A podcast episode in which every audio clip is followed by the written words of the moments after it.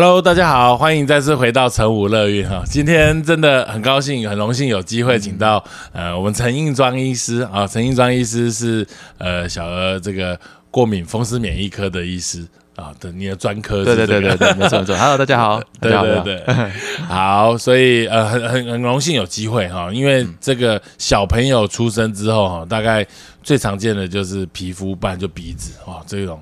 过敏的问题，其实反反复复，应该在你门诊量应该很大一个部分。对，而且是像这种过敏疾病，通常都会在季节变化，对换季，然后特别如果是一天的话，是在半夜的时候容易会加重。对对啊，所以呢，爸妈晚上就不用睡觉了，痒醒啊，鼻塞不睡啊，这样子。对对对，所以我我我想我想，我们我们从从最最头的这种开始来想，就是很多妈妈一开始怀孕的时候，哎呦，手机会响，没。关系我的，但是说蛮多妈妈一开始在怀孕的时候就会说担心说在怀孕的过程中是不是可以避免呃什么什么样的这个这个食物或者是呃做什么样的预防能够避免把一些过敏源传染给小朋友，这到底有没有用？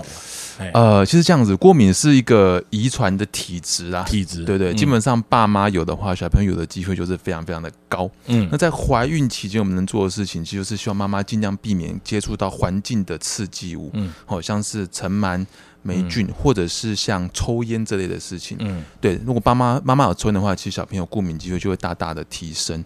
好，不过食物的部分，吃的部分，一般我们只会建议，除非妈妈吃过某某某些食物，她会过敏。嗯，哦，不然其实正常的那种健康的天然食物还是可以适量的摄取。嗯，所以食物不用特别去避，对，但是环境要把它注意好。嗯，对，就可以减少将来小朋友过敏的机会。为什么环境这件事情会会会对于这个这个产生过敏的疾病或体质会有这样子传这个遗传的机会？对，很特别哦。虽然说我们的受精卵形成之后，那个基因已经决定了，对，但是基因要不要表现是取决于我们后天的环境。嗯，好，有些有些基因会因为我们后天环境去接触到之后，它会刺激我们叫做 DNA 的甲诶。D M message 就是甲甲基化，甲基化对，会把会把基因给打开，让它表现出来。嗯，所以我们会希望小朋友在有发现啊，在两岁前，嗯，好，尽量不要去接触到这些会把基因打开的这些刺激物的话，嗯，两岁后就算碰到，通常也比较不会被打开，嗯，也比较不会有所谓的过敏症状，嗯，所以就发现说，越在早期，包含从怀孕开始到两岁之前，能够尽量避开的话。将来就比较会有好一点生活品质。哎，这个好像跟那个那个有一个过敏原基因筛检的，筛检到有一些这个高风险的这个这个过敏基因，也是会尽量希望妈妈在照顾小朋友的时候避免一些过敏源的可能的刺激。这个概念其实事实上是很像啊。对对，这我们叫做过敏期有分预防，有分初级刺激跟二级预防。那这种是属于初级预防，嗯，就是已经确定有这个基因的，那我们就是在提前就让他不要去碰碰到这些刺。激物不要把基因打开，嗯，那后面就不会需要到什么药物啊，甚至做其他更严、更积极的治疗，就不就不会用到了这样子。嗯，OK，所以这样听起来还是很有道理。所以在怀孕的过程中，尽量避免你刚刚说尘螨啊，然后还有像各种污染物啦，香诶香烟呐，然后。呃，空气污染嘛，然后霉菌啊这些常见的过敏源，就尽量把它避掉。那香氛呢？很多吗？闻到 香氛这种东西，香氛我觉得真的看人，有些人不会对它过敏，但我想就还好。OK，啊，像我我自己就有一点，我闻到之后我会觉得开始会痒，我就我就会避开这样。OK，所以尽量是以越天然的东西越好，避免一些所谓污染源。对对对，没错没错。那小很多很多妈妈在小朋友一出生的时候就会很担心说，哎，是不是有遗传到自己不好的一些体质？就我了解，好像是一些。这种过敏源的检测不会在小朋友一出生的时候就做，好像没有什么意义啊。对对对对，我们一般我们说的过敏检测，实际上是抽血去测体内的特殊的抗体，嗯，我们叫 IgE，嗯，好，那大家测出来的前提是第一个你要有这个体质，嗯，第二个你要碰到那些刺激物时间够长够久，嗯，你的 IgE 被做出来了，嗯，我们才测得到。OK，好，所以反过来说，刚出生去抽几乎都是阴性的。嗯，对对对，但但也不一定说对这些物质没有过敏。对对，他必须要接触时间长了久了才会测得到。嗯，所以他们我们会抓两岁甚至三岁以上再测。OK OK，所以刚出生的时候验过敏源这件事情没有什么特别的意义，对的意义不大。但是过敏基因是可以考虑有这一块，对对对对，基因是出生就决定的，所以可以可以测可以测。好啊，那小朋友这个这个有三大的这个过敏的疾病哈，包含就是呃所谓气喘。哦，或者是过敏性鼻炎，或者是异位性皮肤炎，嗯嗯，这这几个东西其实之间好像也是有一些互相的关联，对不对？对他们有被称为过敏三部曲，对，通常就是有第一个就有第二个，第三个会接着出现，嗯，对，通常是先皮肤。皮肤对，出生大约二到三个月，可能就会有症状跑出来，就所谓异位性皮肤炎。啊，对对，异位性皮肤炎。OK，对对啊，主要都是在身体的外侧的皮肤，像宝宝的脸颊，或者是在四肢的关节外侧哦，就是手肘外侧、膝盖外侧，对，大腿外侧，就摸起来干干的。嗯，对，然后只要干干的皮肤，你没有把它照顾好，它只要碰到刺激物，例如说像刚刚讲碰到尘螨呐，嗯，或家里有人抽烟啊，一些我们烟会残留在家具上，我们叫三手烟，嗯，它可能滚两圈，然后皮肤就会发疹子，嗯，对，就是衣服的特色这样子。OK。那我到底异位性皮肤炎跟脂漏性皮肤炎，这个也是小朋友新生儿大家很常会碰到，但是很容易会搞混的东西。对对对，它的差别比起来有没有有没有？嗯，针对爸爸妈妈有没有什么好判断的方式？好，嗯，第一个是发作的时间点。哦，时间，对对，那个紫豆喜欢在满月那附近就开始，OK，哎，然后义父刚刚讲是二三个月大之后，嗯，那第二个是发作部位。紫豆在婴儿大部分都是脸上而已，嗯，然后会以油脂分泌旺盛的区域为主，所以是 T 字部位，啊，叫额头，额头 T 字部位，鼻子，然后到脸颊这边，靠近鼻子的脸颊这边常也会有，嗯，但义父刚刚讲，他是他不是，他是在身体的外侧皮肤，所以是脸颊靠近偏耳朵一些的地方，这边为外侧容易磨到的地方为主，嗯，然后在这这质地，义父摸起来通常是很干，很干。啊，那个脂漏的话，通常看起来会油油的，油油的，哎，啊，疹子会像痘痘一样的，一颗一颗。那是脂漏性皮肤对，比较像脂漏。嗯，而且脂漏在后期会有点点变化。嗯，好，两个月、三个月之后，痘痘会开始慢慢的变少，然后可能会换成另外一种形式，一种像黄色的痂。嗯，好，我们以前以前那个老人家叫姓赛。嗯，哎，他会姓赛，姓赛，姓门的姓，然后赛就是棒赛的棒赛的姓赛。嗯，对他喜欢长在头顶。嗯，头顶、耳朵跟眉毛会有一个厚厚黄黄的痂。哦，对对对，这个很常见。有的小朋友真的是两三个月就满脸好像是倒灰这样子，什么的姓赛，我第第一次听过姓赛啊，对，就姓门的赛的感觉，OK，跟耳屎一样那种，对对，干干。你说的那个眉毛上面全部都是这个，其实还蛮常看到的。对对对对，没错。啊，这个其实还好，因为脂漏大部分长大慢慢都会自己好。嗯，对。而我真的很在意的话，事实上是可以擦一些些像弱效类固醇，嗯，或是有专用的乳液可以帮助它缓解。嗯，对，或者是。用像比较油性的东西，因为它是油油油油加，所以用像婴儿油涂上去，嗯，然后等大概十五二十分钟，再轻轻的去按摩，用水去搓了，可以洗掉一些，嗯，对，可以这样。以前的话，长辈喜欢用麻油，嗯。哎，然后现在是不建议啦。嗯，对，虽然也是有，但是麻油的孩子会过敏。OK，然后洗完就哇，皮肤整个就发疹子这样。哎，我一直以为说脂漏性皮肤炎，其实事实上是用清水洗，不对哈。啊，清清水洗其实就可以了。对，只是说用油的话，好像会洗掉，洗得快一点，更更能够清洁的。对对，但是很怕就是爸妈以为说要洗得很干净，用用清洁品肥皂去洗。嗯啊。皮肤只要洗得越干，就分泌更多更多油脂，就是就是一个恶性循环。对，然后就会长更多的痘痘出来给你看，这样子。对，所以我们都建议不用。其实嘛，像宋营长刚刚讲，没错，就是用清水就好了。这样。哎，那为什么时间过了它就会好了？哦，这个的话。推测原因哈，大部分是在怀孕期间妈妈给的，就是一些荷尔蒙，嗯，哦，出生之后慢慢才会代谢掉，在代谢掉之前就会像这种油脂分泌旺盛的现象，嗯嗯，所以大部分就大概两个月、三个月后慢慢就会自己改善，嗯，后面就慢慢就消失就结束了，嗯嗯，对。那如果是异位性皮肤炎，你刚刚说是在脸两个脸颊处，或者是手肘的外侧啊、膝盖的外侧，那那那它它最主要的症状也是痒。对，它是痒，像脂肉反而痒的机会比较比较少，脂肉反而比较不会抓。对，但但是易肤很容易抓，因为它就是一个过敏反应。嗯，对，而且它会随着环境，如果刺激物很多，它会越来越严重。嗯，哎，哦，所以刺激物就说刚刚说烟啊、三手烟啊这些东西尘螨，它就会变得更容易严重，所以它也会脱屑。他如果抓就会。抓就会多血，对他不抓还好，越抓就会越越来多血血跑出来。那跟这个穿多穿少会不会还会有一些症状的影响？有有有，其实嗯，易肤宝宝超怕热，很怕热，超级怕热。OK，所以他只要穿的比较多，一有流汗就惨了，就更严重。对，一流汗，汗水在皮肤上慢慢变干的时候，的皮肤会很刺激，嗯，会超痒，嗯，对，所以开始就会抓。OK，对，所以衣服我们都建议他们穿少一点，凉快啊，空调一定要开。有，就是在张林说也只要开二十度啊，对对对，是是真的，蔡医师说的对。所以说很多妈妈真的是最有异位性皮肤炎的宝宝，就很容易会有这方面的特质啊。对，再加上大家又又觉得小朋友就会包啊穿啊，就症状会更明显。对，大家都以为婴儿怕冷，其实其实还好，只有 只有阿妈觉得冷。不，大部分是刚出生的啦，或者是真的比较低体重、低低体重的会比较怕室温，是真的。嗯，但出生大概一个月、两个月都台湾的营养都不错，都很灵很灵，都很胖。那个那个不容易，不容易失温，放心这样。好，OK。所以如果有异位性皮肤炎的话，我们应该怎么做？哦。来，第一个，像我们刚刚讲的，他皮肤很干燥，所以一定要帮他积极的做保湿。嗯，好，保湿乳液、保湿霜，一天至少要擦两次起跳。嗯，好。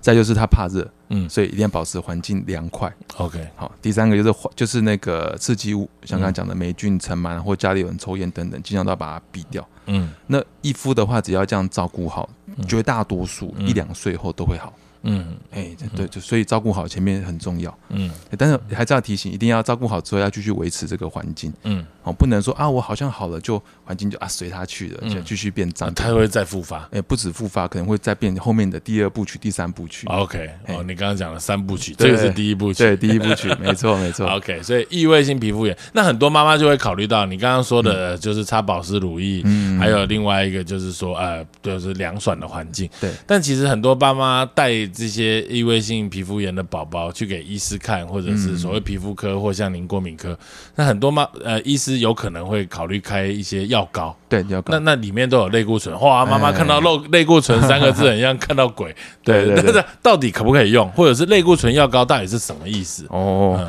那我我以前开的时候啊，确实遇过，我开的时候那个阿妈脸就变了，对，哦，你鬼这类固醇哦啊，哎呀，后来过来一个下礼拜回来真严重，然后说怎么没有改善，然后没有擦，回去就被阿妈丢掉。对 对对，是这样子。类固醇在易肤的照顾的治疗上算是第一线用药啊，第一线。对对，因为它效果很棒，而且就我一般我们会选用的是弱效的，弱效的。对，类固醇有分等级，一到七级啊。对对，婴儿一般我们都会用弱，弱就是大概五六七级都算弱的。嗯，对，那新生宝宝我们都是用六七级。嗯，哎，那适当的使用下，就是我们第一个不要差太多，时间不要太长的话，负重其实非常的低。嗯，对，所以都会建议如果有开花。该用还是要用，嗯，哦啊，固有的孩子是这样子，他只要一不擦就会发作，不擦就会发作，这种就麻烦，嗯，这种就是我们叫做类固醇依赖型的异位性皮肤炎，嗯，我们可能就会换成另外一种药膏，就不是类固醇，但还有接近类固醇的效果，它是属于 T 细胞的一种免疫抑制的药膏，嗯，对，嗯，这种就安全很多，嗯嗯，对，只是我们比较少直接开，因为健保给付条件很严格。OK，嗯，哇，你这样讲完，大家就想直接用这个了，自费自费买总可以吧？哎哎哎，对，可以，但还是要评估过啦，适适合才。我是我是确实有些病人是开这个药在用，没有错啊。对，那你刚刚提到说这个类固醇啊，你都会开弱效一点，那那强一点的类固醇会怎么样？感觉效果会比较好？对，会比较好，但它有真的有就有负重的问题。它第一个是会造成直接哈局部可能皮肤慢慢会变得比较薄。对，会比较薄，会比较薄，然后有可能就因为这样变得越来越敏感，这第一个。嗯，第二个，因为它会抑制免疫反应，嗯，所以会很容易就会感染，嗯，就容易会有细菌啊、长霉菌啊这些问题产生。嗯，对，所以他常都会建议小朋友，就是可能连续擦几天之后，嗯，它改善就要停掉，然后保湿继续维持。嗯，啊，如果发现一停掉就会复发，可能就要考虑要讨论一下是不是要用其他的药物。你刚刚说的这个 T 细胞，对对对，免疫免疫制剂，对对对，肯定考虑用这一种。OK，嗯。一般强的我很少开，很少开啊。对，但那很多爸爸妈妈担心这种异位性皮肤炎的药膏一擦就是会擦很长一段的时间，嗯，或者是它动不动就可能会有复发的这个问题，嗯嗯。所以我们通常一次的治疗有没有一定的固定的疗治疗的时程或时间，然后最好不要随便停药，还是比较好的就可以停掉。通常就是这样，如果是纯易服没有合并任何感染的话，都会建议家长大概就最多擦到两周，两周，哎，两周就该停掉试试看。如果真的还不错就停，但是就像刚刚讲，如果一停就复发，就要考虑是不是真的类固醇依赖性，或是有的甚至是本来就有感染都在里面，像有的是同时合并霉菌的，它就会很难去控制，就要一样讨论换药这样子。OK，好，所以爸爸妈妈们如果对于小朋友身上有起一些疹子啊，哈，没有办法区分它到底是脂漏性皮肤炎还是异位性皮肤炎，还是其他的湿疹啊什么这些的问题，那一定要带来给医师来做检查。这个医师还是这方面比我们来的要有太多太多更的经验了哈，所以还是要请医师来看。那刚刚提到的三部曲就是异位性皮肤炎。然后是会在最先，对最先。那这个一定有出现的顺序，比如说一定会一，然后再二，然后再三，还是是说有可能没有一直接就有二？有可能，也是有可能，有可能小时候没有义肤，然后长大直接过敏性，直接鼻炎，有直接来了这样子。有的是先气喘再鼻炎，顺序也不一定一定是这样子。可是大部分好像就是所谓的异位性皮肤炎、鼻炎，最后就是变成一种慢性的气喘这种概念。对，大部分都是这样。OK，那那那你慢这个你刚刚说的过敏性鼻炎，大概它会有的症。状啊会是怎么样？过敏鼻炎主要也是要有刺激物在才会发作嘛。症状就是鼻子可能就黏膜的肿胀，嗯，跟很多的分泌物，所以通常就会出现像鼻塞，嗯，然后痒，嗯，然后流大量的鼻水，鼻水，嘿，嗯，然后再来如果范围再大一点，就严重一点的话，眼睛会跟着痒起来，流眼泪，嘿，眼泪，然后再来就是那个喉咙也会觉得怪怪的，喉咙，对，它不一定是痛，就觉得有东西的感觉，就这样，范围变大就是像这样，那是直接的症状。最麻烦的是它会影响到。刚刚讲的睡眠，嗯，对，晚上一般会变比较严重，所以睡不好，嗯，好啊，起床之后因为鼻塞，上学的孩子鼻塞啊，就他们可能就吸不太到气，就昏昏沉，晚上没睡好，白天又吸不太到气，嗯，所以影响学习，嗯，对，甚至有些人会因为这样子脾气容易暴躁。嗯，哎，或注意力就不集中，因为他就很不舒服，搞东搞西的。对对对对，就觉得什么事都很没耐心，很烦这样子。对，嗯嗯。那如果是出现这样子的状况，感觉好像很严重哎哈，就是三观呢，眼睛、鼻子、嘴巴都不好了。对，真的，对对对，吃东西都没味道这样。对对对，哈，那那这种应该怎么办？哦，或者是我们怎么判断？判断呢？哦，如果是跟跟感冒做判断吗？对，就类似这样子。那一般如果是感冒的话，就是整天症状会差不多，因为他一开始会慢慢的、慢慢开始，嗯，然后慢慢的结束，那大概会持续一个礼拜左右，嗯，啊，过敏常常都是突然间砰就跑出来，嗯，我早上没事，中午之后突然间，哎。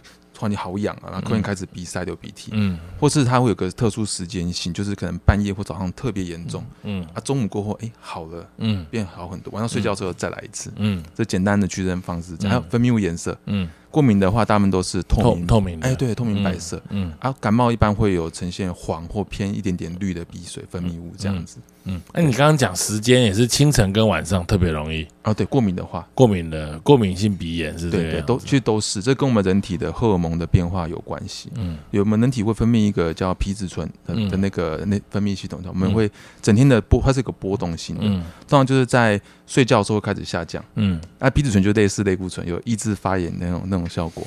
它降到最低点，大概就是清晨的时候，所以清晨特别容易发作。对，所以不管是易肤、鼻炎或者是气喘，嗯，半夜都容易会发起来，嗯，啊，起床之后开始就会再分泌。嗯，所以到早上、中午时候就哎，就觉觉得自己好多了，这样 都是这样子的。好，那那跟吃东西嘛，热胀冷缩是不是这种吹冷气冷一点也是让血管会收缩会好一点？或者是喝冰水、吃冰块有没有有没有用处？嗯，除非你冰在鼻子啊，但是不太可能冰到鼻子去。问的问题好像很没水准。不会不会不会，不不过有些人确实吃是吃冰反而会发作。对对，主要是因为冷吃冰发作哦，冷热变化。对对，是人呃温差超过七度容易诱发。发过敏的发作，嗯，不管是。冷到热或热到冷都是哦，像现在这种三十八度里面二十五度这种，就是温差就很大。对，出去就俩起来，很多都讲，或者从外面进来就俩起来的这样。哦哦，所以这个是蛮有趣的。嗯，那我再问一个问题哦，像这个很多人问什么鼻炎啊、过敏性鼻炎啊、鼻窦炎啊这些东西都有，都都是一样的东西吗？不一样，不一样，不一样。哎，对对对啊，前面说的鼻炎就是我们一般说的感冒啦，就感冒病毒性鼻炎，那就是像刚刚讲的感冒症状，可能会有发烧啊。然后分泌物黄绿色这样的感觉，但通常是不用治疗的话，大概一个礼拜左右。因为它主要是病毒感染。对对对，病毒就治愈会好。嗯，好啊。过敏性鼻炎就是刚刚也提过，就是会有时间性，哦，而且突然间两开啊，只要过敏源去掉，通常很快就会改善。嗯，好，但是鼻窦炎就比较麻烦。嗯，鼻窦炎它算是细菌感染。嗯，哎，通常就是肺炎链球菌。嗯，好，大部分是先感冒。嗯，就病毒感染之后，然后细菌趁机作乱，趁趁机趁趁虚而入，对，趁虚而入，大量滋生，嗯，好，导致鼻窦那边有的开口肿肿起来，分泌物出不去，所以会有一些特殊症状，例如说会觉得脸很痛，嗯，就这个地方，对对对，这个地方。上面的，哎，对，鼻窦会很痛，然后可能会有闻到怪味道，嗯，闻到怪味道，对，就是浓的味道，会觉得哎，怎么有个臭味，嗯。哎，然后那个浓的分那个分泌物通常会是非常的浓绿色，嗯，就不像是白色带黄，是整坨绿鼻涕，嗯，这种就要小心，嗯，哎，治疗一般都要吃到抗生素，嗯，对，一个礼拜起跳这样子，嗯。哎，那很多去看耳鼻喉科或者是看小儿科，就会有那种吸鼻子啊，或者清鼻子，它是有办法吸到鼻窦吗？哎，没有办法。对，那不然到底在吸什么？其实比较像在吸鼻道里面的分泌物。鼻道里面的分泌物。对，其实我坦白说，我自己看诊，我不太喜欢帮小孩吸吸吸鼻子啊，真的，对，我不太喜欢。那可是很多人好像就是专程为了吸鼻子而去看诊的。对，有有这样。对，很多人会专程，他们觉得小孩不会醒，而且塞着不舒服就去吸。嗯。但对我来说，我觉得重要的是教小孩怎么擤鼻涕，嗯，比较大的孩子啊，对，或是教爸妈怎么帮小孩去做吸鼻子，嗯，吸，因为我现在吸完，他等下还是会分泌，根本没有，对，马马上一个小时就塞住了。对，我的吸的目，我有时候会吸的目的是我看它分泌物颜色，OK，是 OK 浓绿色，嗯，可能就可以加强我那个鼻窦炎的判断，这样，OK，对，要不然我就会教他怎么怎么擤，像可以教小孩玩游戏，嗯，就是像我看过一本书上面写还不错，他说。哎，把卫生纸揉成球状，然后大人要塞自己鼻孔里，然后这样压住另外一边，然后这样这样把卫把卫生纸吸出出出对，然后跟小孩玩，你看谁喷得远，OK，他就会用力，就知道怎么去擤鼻涕了。小儿科医师看诊好有趣哦，擤鼻涕，我们擤鼻涕还不会，搞屁！啊他们有时候真的不用，哎，对，真的蛮有趣的。宝宝很多连大便都不会啊，边大边哭的那种，都都上不出来。呃，对啊，婴儿啊，他一个月他没有便秘啊，便秘都是糊的，但是他是边大边哭，就爸妈就很紧张，为什么他边大便都会哭？其实他检查完没有生命，这种其实很常见，就是他不知道怎么大便。他说：“呃，这什么感觉？呃，胀胀的，不知道怎么上。然后呃，打出来，哦，好，没事。都是很多都是这样，真的啊。”对，我我还没想过这些问题，蛮有趣的。嗯，对。哦，那你刚刚说那个鼻子啊，还有一种那个，我我我记得我以前在小儿科实习的时候，还有一个洗鼻子啊，洗鼻子洗鼻子的东西，好像也是等于把水灌到鼻子里面去这样去洗。哦，我光想到我就觉得很痛苦啊，这怎么可能叫我灌一个水到鼻子里？不是很像是溺水呛到的感觉？对，其实主要是因为那个水，那个水不是自来水，不是开水，嗯，哎，它是类似生理食盐水，就等渗透压的，嗯，所以其实灌进去的时候不会觉得呛哦，真的不会不会呛，完全不会呛，很舒服哦。那成人可以用吗？成人也可以，真的对。其实鼻窦炎的辅助疗法之一，就是灌进去之后把里面的脓给清出来。嗯，小孩子也可以做，只要他能配合都可以做。OK，那所以这种算是呃比较严重的小朋友会会用这种方法来治疗，还是鼻窦炎的才会？呃，其实哈，我们在过敏性鼻炎也会这样喂教，嗯，就是他可以睡觉前稍微先做过之后，可以把一些粘在黏膜上的一些过敏刺激物给清掉，嗯，然后再再用药的话，晚上会超好睡。OK，对，所以所以其实可以把它想成是刷牙洗脸的动作而已，嗯。对，不不不难哦，不难 不难了，不难不难，试过 试过就一次成一次成主顾，一次成主顾，真的真的。有有碰到小朋友很喜欢的吗？很喜欢，真的假的？真的，因为他本来很塞，很多分泌，有一种灌肠的感觉。对对，就喜欢说，哎，通了这样子，哎，洗出来很有成就感，那个浓鼻涕出来就觉得很开心，这样子。会这样，一大堆这样。对对对对，真的会，真的会，真的。我我自己也试过，有一次我鼻窦炎，我也帮自己洗，我真的洗完很舒服，很舒服。哦哦，不错，真的真的真的，改天应该来拍一。个那个东西，我只看到那个东西，觉得很恐怖。这样，我我是从来没有看过人家怎么用。哦，对对对，真的不会呛，真的真的真的，对，不像游泳游泳池呛水，那个水会呛，可是那个洗鼻子不会，真的，那特殊的液体。所以所以这样会需要用到它的比例会很高吗？嗯，其实我以前在。在那个还在受训的时候，我的老师啊，每个病人都是教，每个病人都用这个。对对对，我每个都要教，说，哎，我教你怎么用这样子。对，确实用完之后，发现有用有在乖乖做的病人，确实稳定很多。哎，他有没有几岁以上比较好，可能会使用这个东西？因为你一定要听你的，听得懂你，然后教你怎么，因为不可能妈妈帮他用嘛，一定要他小孩自己用。嗯嗯，通常是两岁以上可以试着。哦，两岁就可以了。对，但是有分哪？有一种是像像你刚刚说的用灌的，嗯，有一种是用喷雾的，那个比较简单，嗯嗯，就是这样，这样喷，直接就喷进去，喷一喷之后再请他这样子。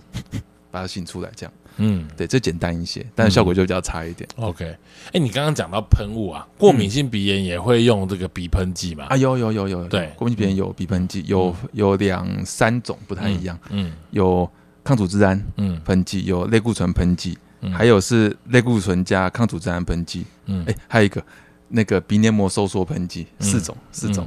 哎，我以为抗组织胺就是让血管收缩。嗯，抗组织胺让血管收缩的效果没有这么强烈。嗯，有一种是专门类，有点类似像我们波斯明，哎，对，类似那类似那种，但不是波斯明，但是可以帮立刻就把那个鼻黏膜给缩起来。嗯，对，那缺优点就是瞬间鼻塞就改就好了。嗯，但缺点是药效过之后会肿回来。嗯，而如果常常使用的话，身体会习惯。嗯，就平均大概是五到七天，如果都连续使用，然后你突然间不用了，它就会出出现叫做反弹性鼻炎。嗯，就就整个塞起来。嗯，啊，不用就不用不行。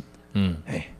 所以我们一般少很少用这个。OK，OK，那那那这个这个刚刚讲到抗组织胺或者是类固醇，嗯，它的作用的原理有没有什么不一样？其实都算是抑制过敏反应，然后让我们的过敏症状改善。嗯，不过一般我们现在比较常用的是鼻内类固醇喷剂。嗯，哦，第一个是效果除了跟那个就是东西，就是像人家所谓什么胖胖鱼那个东西嘛。啊，胖胖鱼那个是那个是气喘的，气喘啊，气喘的，在那个吸到气管去的。嗯嗯嗯。不过是有点类似，没错，它是直接喷在鼻子里面。嗯，就类固醇的部分。嗯，好，它的效果跟抗组织胺好像没有差非常多，但是类固醇的效果可以持续比较久。嗯，所以小朋友可能睡前喷一次就可以动一整天。我看到那个好像有那种，好像就是按下去要配合吸气，这样很像吸毒这样。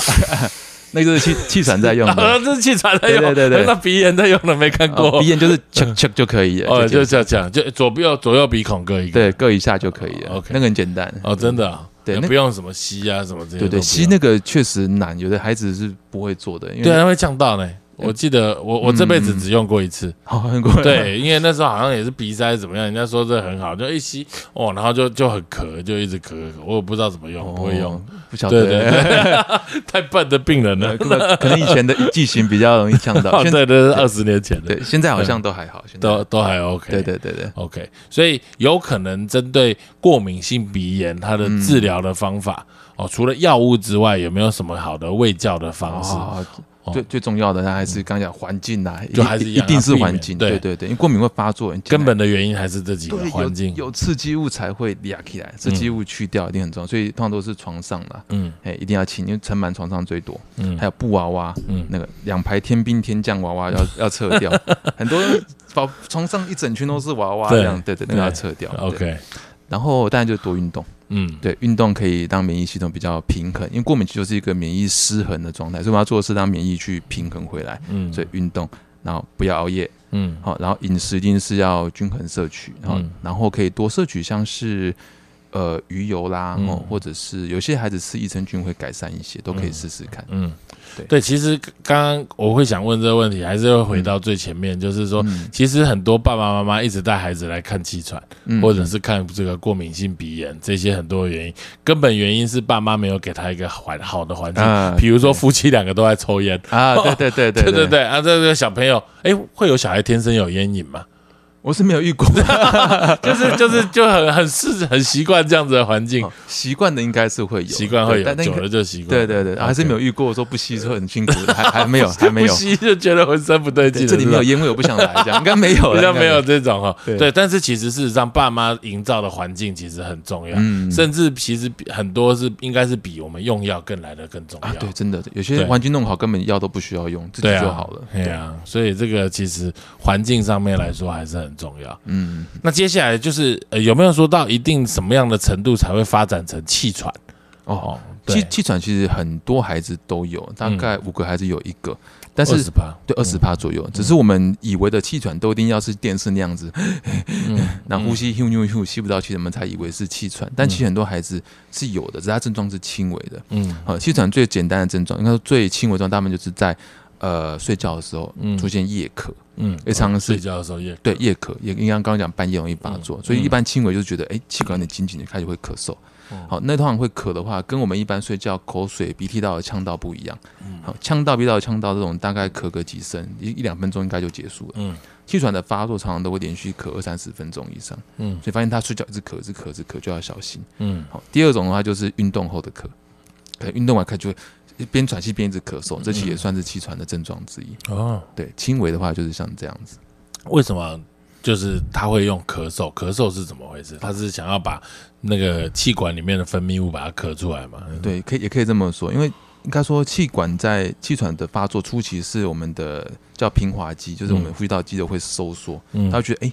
怎么觉得呼吸不太顺，好像有东西在里面，感觉会想要咳。嗯，啊，如果是很很短暂发作的，松开就结束了。嗯，但是久一点之后开始会产生其他的问题，分泌物开始确实会增加，越来越多分泌物。嗯，然后我们的那个血管会增生，越来越厚，黏膜也会变厚。嗯，然后之后又开始慢慢的纤维化。嗯，纤维化之后就回不去了。嗯，对，小朋友的气喘其实小孩子小时候照顾好，长大有机会是我们可以甚至说是痊愈，就是不会再发作。嗯。但是，一旦进展到刚刚讲的纤维化的程度，嗯，哎，大概就是可能要用一辈子的药这样子，嗯嗯，等于纤维化之后，它的换气的效率就变差了嘛？对，而且就打打不开了。本来本来收缩，然后可能缓解之后，它会再松开，嗯，它做硬掉之后，根本就没办法再松。这是指肺活量吗？呃，是指气管的那个弹性，对，气管的直径，直径，对对，就是越来越细，越来越细，嗯，当然换气变差，会肺活量当然也会下降，这样子，嗯嗯，对。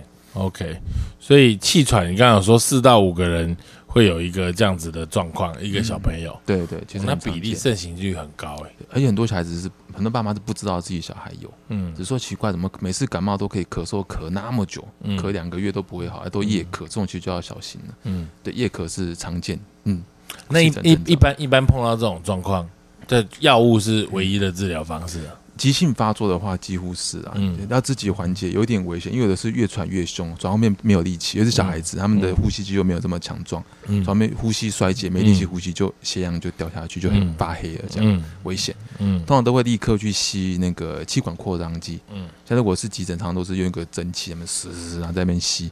哦，就是那个什么 A 加 B 那个啊，对对对，就就是一根长长的，然后下面有一个一个一个套一个，好像水瓶还是药瓶，然后这样呼，前面还会有烟跑出来。对对，就是那个，就是那个，对对，就是那个东西。对，它等于是支气管扩张剂嘛。对对，就直接就让个气管放松这样子。啊，轻微的吸完没事就可以准备回家了。嗯，啊，严重的甚至要就吸个一次两次三次没效就要住院了。所以它空气的。天气的变化就有可能会诱发了，会有会有会，就你说晚上的时候特别容易会这样，对，晚上会。不一定要接触到什么过敏源，呃，不一定，就是呃干冷的空气常会诱发，干冷干冷，所以冬天蛮多的，冬天。尤其是那个冬天去跑马拉松很危险。小朋友会跑马拉松吗？大人啊，小朋友有啊，最近也有哦，真的有啊，亲子路跑啊，亲子路跑。有有有有，跑五公里那种有，OK，所以要还是要小心，OK。哦，所以所以其实这个占我们小朋友蛮大一部分哦。刚刚包含异位性皮肤炎，然后鼻炎、气喘，对，没错没错。你的专业科别来说的话是过敏、风湿、免疫，所以这三个疾病其实事实上是不同的范畴嘛？还是事实上是算应该来说，我觉得算是同一个范畴。严格来说，我我们刚刚讲的都是比较偏在第一个。过敏对过敏过敏的方面的这个东西，对，因为它几乎都是渐进式的。小时候来是看皮肤，然后长大点哎变鼻子了，再大点开始夜咳这样，所以都是。算是同个范畴，对对对。那风湿类的疾病在小朋友上面来说多不多？嗯，相跟大人比的话是少很多啦。对，啊有分急性跟比较偏慢慢性的。风湿这两个字是什么意思啊？哦，它算是自体免疫疾病的意思，也算是一种免疫的失失衡的状态。嗯，其实这样子有点复杂。人免疫系统可以分简单分成像天平一样。嗯，好，一个是负责像对抗病毒、对抗。呃，外来的过敏源这一些东西的，一边是比较偏向对抗细胞、细菌这一类的，嗯，而它是一个平衡状态，嗯，一个很强的状况就会变弱，这样，嗯。像刚刚讲过敏就是这边变很强，嗯，哎啊，他如果他常常被病毒感染，就会刺激这边，所以常常一直感冒的孩子过敏的机会就越来越高，病毒病毒会加强这一边，那这边就是刚讲细菌类的，那它也就是属于会打细胞这边，所以这边如果变强的话，有可能就会让我们的那个。呃，免疫系统会去打自己的身体，嗯，所以打自己身体这个状况就是所谓的风湿病，嗯，这样。OK，小朋友常会碰到的风湿类的疾病会有哪一些？哦，最常听到的应该就是像川崎氏症、卡瓦萨基、卡瓦萨基 disease，对对对，还有一个叫做过敏性紫斑症。过敏性紫斑症。对对，这两个还蛮常见。它虽然叫过敏性，但它不是过敏，真的 不是。对就是紫斑症。那我们就针对这两个疾病来跟大家呃稍微讨论一下。OK OK。卡瓦萨 k 底日听起来像是就是卡瓦萨 k 这个人发现的啊，对，没错，日本人发现。对对对，我到现在只记得这个病，但是我也不知道是什么，好像跟心脏有关系。哎，对，没错。哎，它很特别哦，它是日本跟台湾人最多。嗯，对，爆发在日本人跟台湾，对对对，也许跟民族有关呢，因为之前台湾也被日本稍微民族交融了一下，这样的。对，好，Anyway，他就是他的话发生原因其实还不是很明确啊，大部分就是可能在某一次的生病之后，嗯，或是某一些特殊的事件，例如说可能营养不良、压力非常大、搬家或心理上的创伤，导致这个天平，嗯，有可能突然间哎失衡的时候，他就跑出来了，嗯。啊，特征的话，Kawasaki 主要就是第一个容易发高烧，嗯，好，那一般会烧大概五天以上，然后会四十度，呃，不一定要四十，也许三八三九这样子，不一定会四十，嗯，然后会造成全身性各个器官的一些发炎反应，嗯，而我们能够直接看得到的就是像眼睛可能会红肿，嗯，哎，然后皮肤长各种的疹子，嗯，然后可能会摸到我们的淋巴结，淋巴结也肿起来，嗯，然后再就是我们的手指、脚趾也会整个。肿肿胀起来，嗯，那甚至会开始会脱皮这些现象，嗯，那里面的话就我们看不到的地方，像心脏，看像刚刚讲没有错，就是心脏容易会有我们叫做呃冠状动脉的发炎，嗯，对，容易会造成如果呃很如果治疗完成的话，应该是没什么大事，但如果拖延到的话，我们的冠状动脉会扩大，嗯，将来会增加将来产生血栓的机会，嗯，所以可能有时候突然就会心肌梗塞，有的时候是这一类型的人，在小时候可能得过。长大好了之后，变得他是一个好霸族群，这样。嗯嗯，对他我们会看到的，通常就是高烧，哦，然后身上会起疹子，对疹子，然后手脚可能会脱屑。对对对。对，然后心脏的症状，它会有症状吗？心脏哦，心脏一开始可能会看不出来，因为它是看不太它主要打在刚刚讲的冠状动脉，冠状动脉是从主动脉分出来一个很细的血管去支配心脏，对支配心脏，除非这种非常厉害的发炎才会有像胸闷或不舒服，但是大部分不会到那个程度，就已经在医院了，所以可以赶快接受治疗。可是听起来这个疾病的诊断有点像垃圾桶哦，因为你说它的原因好像不是太清楚，对，大家有一些那个。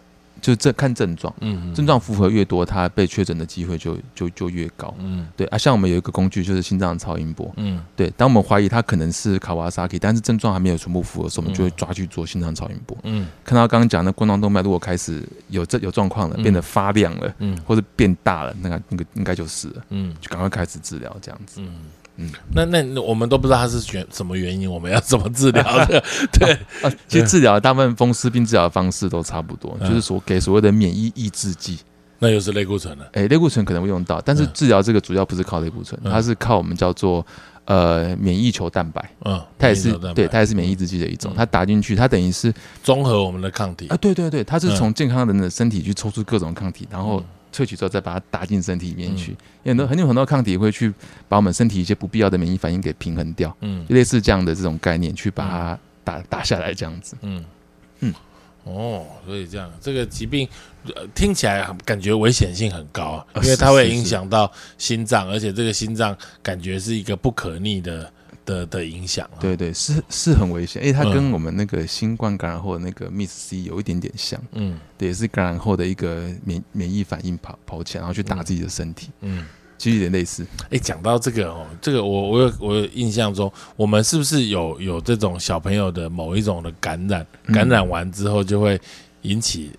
我不知道是不是叫做心肌炎，然后他的心脏就会变得很肥大，然后他就会没有这个收缩的力量。对对对，对这个这个也是有，我看有些是类似感冒的症状，然后就产生这样子的状况，然后没有没有没有几个月，小孩就就就走掉的，有这种。有有，其实任何病毒都可以造成心肌炎。任何病都可以，只要只是看它的那个毒性强不强而已。嗯，普通感冒可以，像之前我们常听到的肠病毒也可以。嗯，哎，啊，这次的新冠当然也可以，就是心肌炎，心脏就会肌肉发炎嘛，就会影响它的收缩，然后心脏就变很大颗，那种水桶状这样子。对对对对，因为我有一个朋友就是这样子，然后小孩子都好好的，一岁有一天某一次感冒完之后，然后就变这样，然后小孩子长到几岁。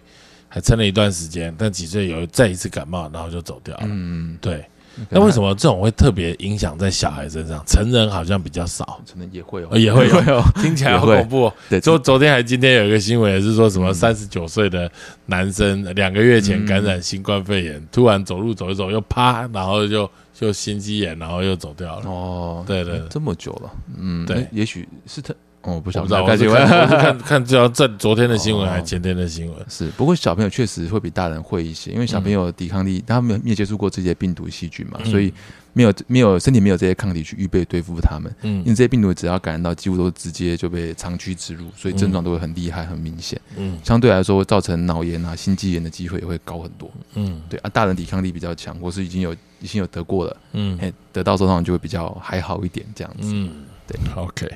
那刚刚讲的过敏性紫斑是是怎么回事？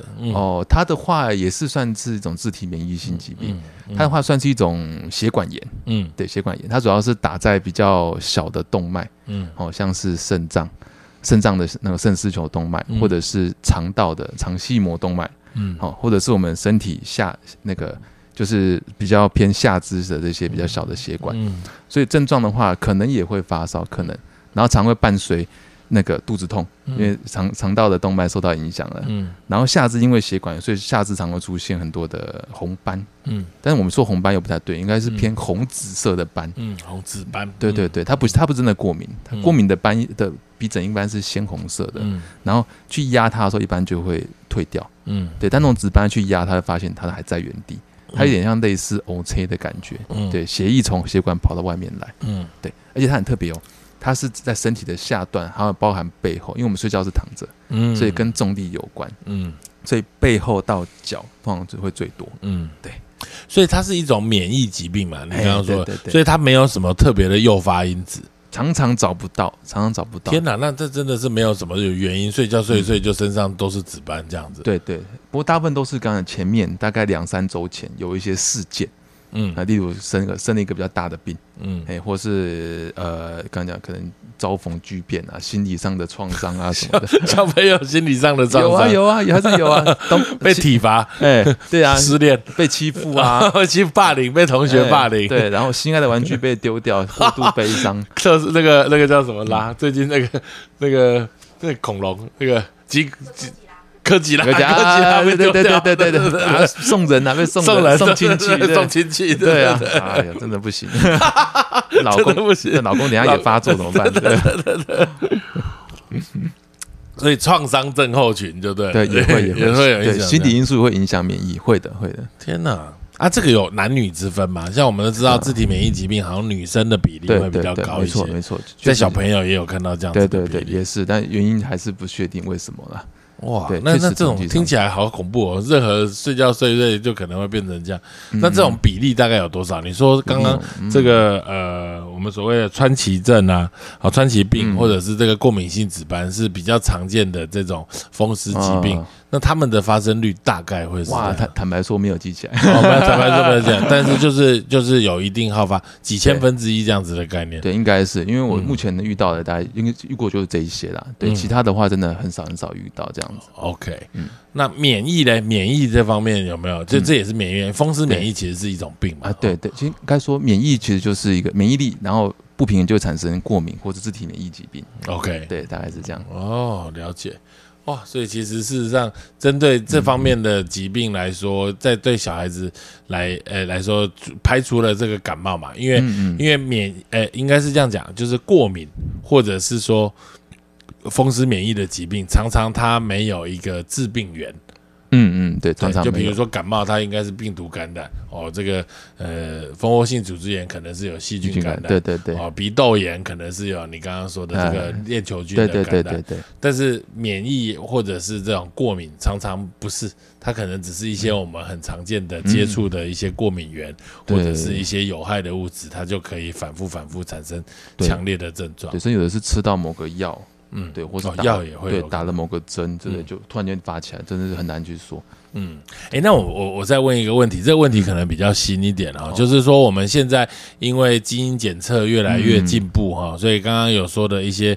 过敏基因的检测，甚至现在针对很多单基因的疾病，我们呃产前或者是小朋友出生之后会做这个新生儿的筛检，哇，抽了一大堆，然后这一大堆的项目里面有一些，比如说会跟你说，哎，这个用药以前认为这个药有耳毒性，其实事实上是基因的问题。嗯，那同样的就是说，呃，我们好像也有一些这个药物它会有作用的机转。比如说什么药不能跟葡萄柚吃啊，还是怎么样这些？那我有某一个酵素或者是基因缺陷的时候，就会造成某一些药物用下去会有影响。对，这个也算是呃免疫啊，或者是这个这个你们你们科的范畴。好像不是，不是，对对对对对，嗯，但是我觉得还是蛮重要的，因为确实可以去预防很多因为药物引起一些疾病或一些状况的的机会，嗯，对我觉得现在这样这样的发展蛮好的，这样，所以其实其实我们最重要的其实还是呃。照顾孩子的环境啊，环境还是是最重要的。对对对对，让因为现在跟以前最大的差别是环境差很多。嗯，对，以前我们阿光妈的年代，其实像什么过敏啊、什么风湿病，真的没有这么这么普及啊。嗯，现在是越来越多，像鼻过敏本来说只有十趴，到现在变成六十趴。天哪！对，越来越多，就是环境刺激越来越多啊，生活习惯也改变了。以前都常去外面玩啊。哦，晒太阳啊，跑跑跳跳，现在都躲在房间打手游啊，嗯，对不对？那就少很多运动的机会。对，其实最重要的还是运动哈，运动这件事情还是可以是最增强免疫力的方式。哎，对，真的，晒太阳也是，对，要晒太阳，晒太阳。维生素 D 也说对我们免疫方面有调节的效果。嗯，对啊。可是就现在的生活习惯很难。外面一出去太热了，哎，对，或者爸妈爸妈不敢带小孩出去，因为爸妈怕热。啊，对，没错没错，爸妈怕热，然后都都躲百货公司、商场啊，那边就病毒多。啊，对，人多啊，就病毒感染到就感冒。OK，病毒又诱发过敏，就啊，很容易就感冒、过敏、感冒。去玩一下就就就过敏、感冒，所以以后都不敢去玩，那就更糟。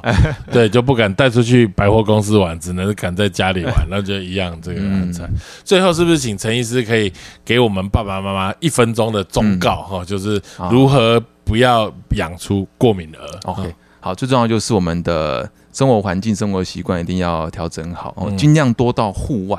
嗯，哦啊，人少的空间去玩，例如说山上啊、海边呐，哦，乡下的田野间都可以，因为那边人少，病毒少，细菌多，但那细菌大部分都是无害的，对我免疫方面是有调节的效果。嗯，好，啊，家里环境的话，尽量就是保持过敏源减少的状态，那可以的话能清尽量清，但也不要说消毒的太过分，然后到那个自己的压力很大这样子。那以及养成良好的睡眠，然后饮食。以及就是运动的习惯，嗯，哦，通常这样就可以让小孩子免疫系统可以正常的发展，这样子。哎健康长大，现在好像很大家我们很流行这个露营怎么样？很多就是说有小孩子带小孩子一起去露营，这其实对以以你们科别的医师来说，应该是乐观其成。对，超棒的，超棒，这样最好，就是去玩泥巴，去玩河流，对，这样最好，真的真的这样最好，这样最好，不用怕脏就去玩，玩完之后再洗手就好了。OK，好，今天真的非常谢谢陈一章医师接受我们的访问。我相信爸妈从这个呃陈医师跟我们分享这个过敏三部曲来说。的话应该会得到很多的这个宝贵的经验跟知识。我们今天非常谢谢陈医师接受我们的访问，好，谢谢，谢谢，谢谢大家，谢谢，谢谢。